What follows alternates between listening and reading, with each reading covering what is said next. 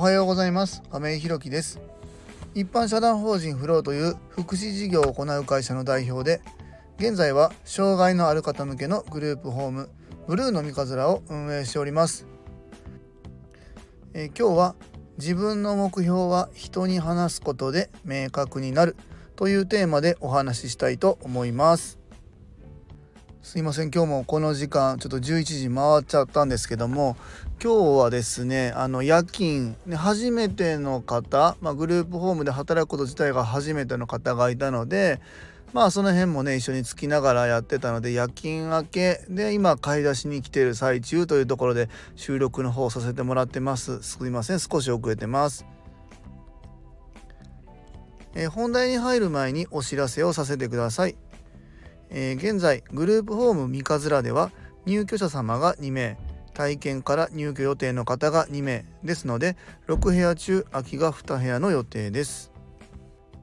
えー、見学ご希望の方ございましたら引き続き募集しておりますので、えー、概要欄のリンクをご覧いただきまして、え公式 LINE 等でご連絡いただきますようよろしくお願いいたします、えそれでは本題です。え今日は自分の目標は人に話すことで明確になるというテーマでお話ししたいと思います。まあ、今日のテーマでもうほぼ内容は全部喋ってるのであとはあの適当にこう長く喋るだけなんですけどもまああの自分のね目標っていうのはまあ皆さんそれぞれあると思うしまあその何て言うんだろうな仕事のことに関してもねステップアップしていっていずれこういうふうなことを成し遂げたいっていう方もいらっしゃると思うし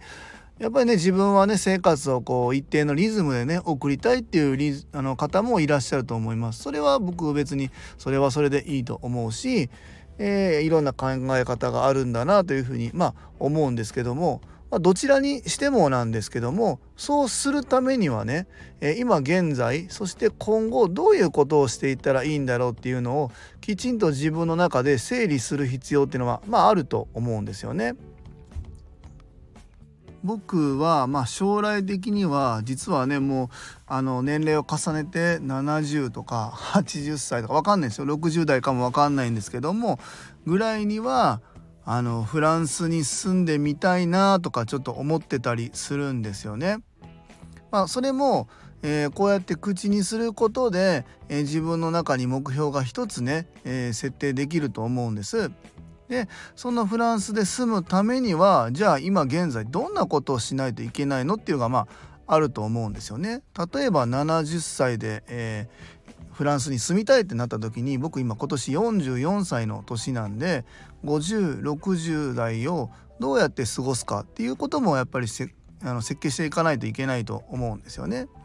じゃあ今、えー、この44歳の年で会社を始めました。で、えっ、ー、とあと20年ちょっとですかね。でそこまでには会社をどういうふうにしておきたいなっていうふうに考えないといけないし、えー、自分が、えーと、フランスに行くっていうことはこの事業を誰かに託さないといけないということも含めてじゃあその準備を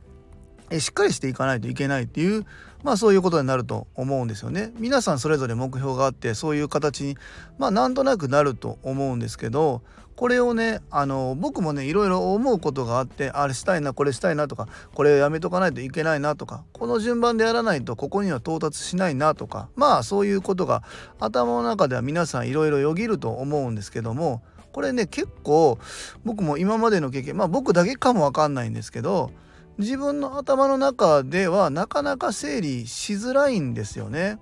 うん、でその次に僕何やったかっていうとノートに書き出してみたんですよ。自分のやりたいこと。でこの年齢までにはこれをしときたいとか。でそれをこう全部こう書き出してそれを順番に並べていってだからそう整合性が取れる取れないが出てくる。わけですよね。これやってたらここにはいかないよねとかこの順番だと流れ的に逆だよねとかそういうのがまあ出てくると。まあそうなって自分の中でこういろいろ整理はされていくんですけどそれでもね自分の中でとどめちゃうとまあまあまああと半年遅れてもいいかとかだんだんだんだんこう何て言うのだろうな自分に対して僕は甘くなっちゃうんですよね。皆さんはちょっと分かんないんですけど今度ねだから僕もそれがあったので今度じゃあどうしたかっていうと今回のタイトルの通り人に話すんですよね。まあ、こうやって今ラジオで、えフランスに行くっていうことを発言したらあいつじゃあフランス行くんだなじゃあこの20年ぐらいはこんなことされるからどういうふうに動くんだろうなみたいなことがやっぱり見られるわけもちろんそんな他人のことなんて全員みんなね覚えていちいち覚えてないと思うんですけどで自分も人に話したなっていうことがあるのであなんか何て言うんだろうな別に締め切りとかはないんですけどちょっとしたなんか締め切りみたいなあ言っちゃったからこれまでにはやんないといけないなみたいなのがこう生まれるわけなんですよね。例えばこう25年後にフランスに行くなんて言ったらなかなか遠いんですけど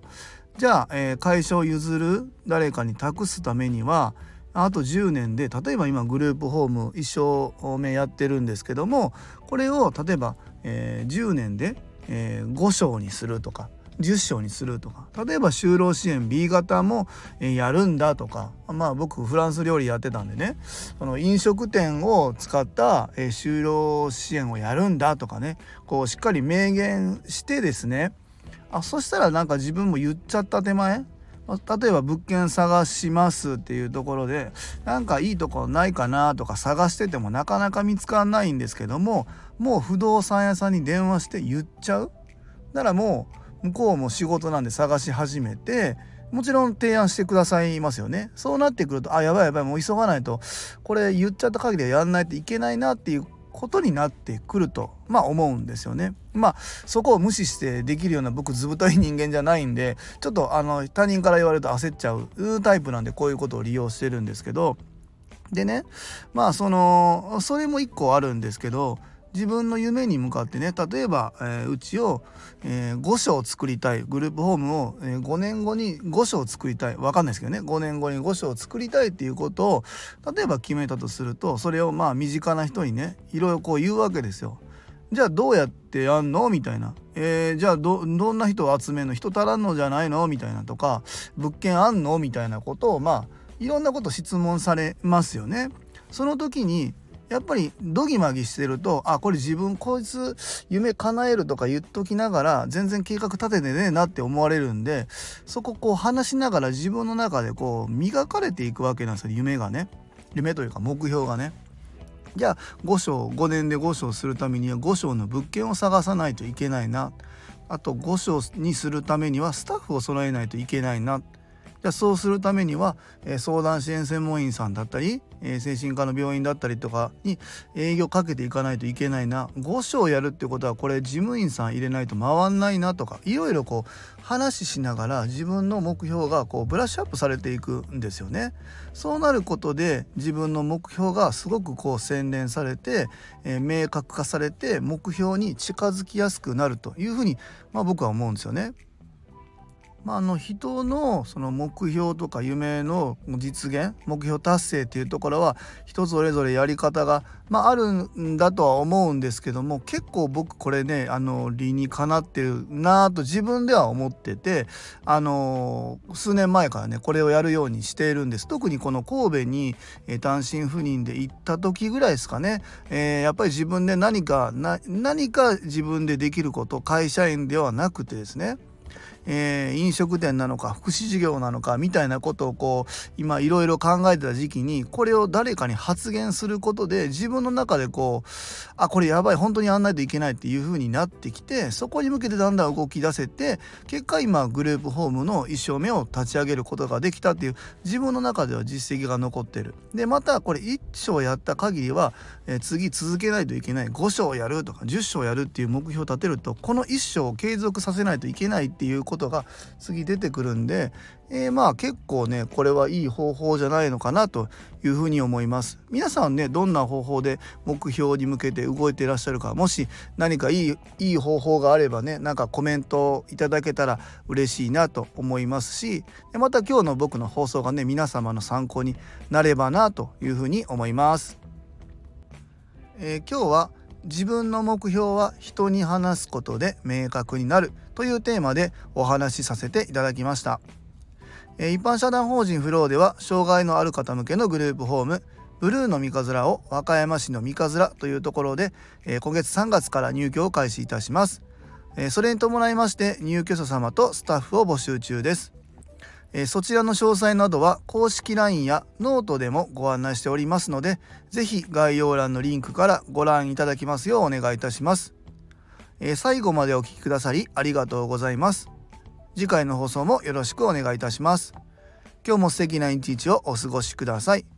一般社団法人フローの亀井宏樹でした。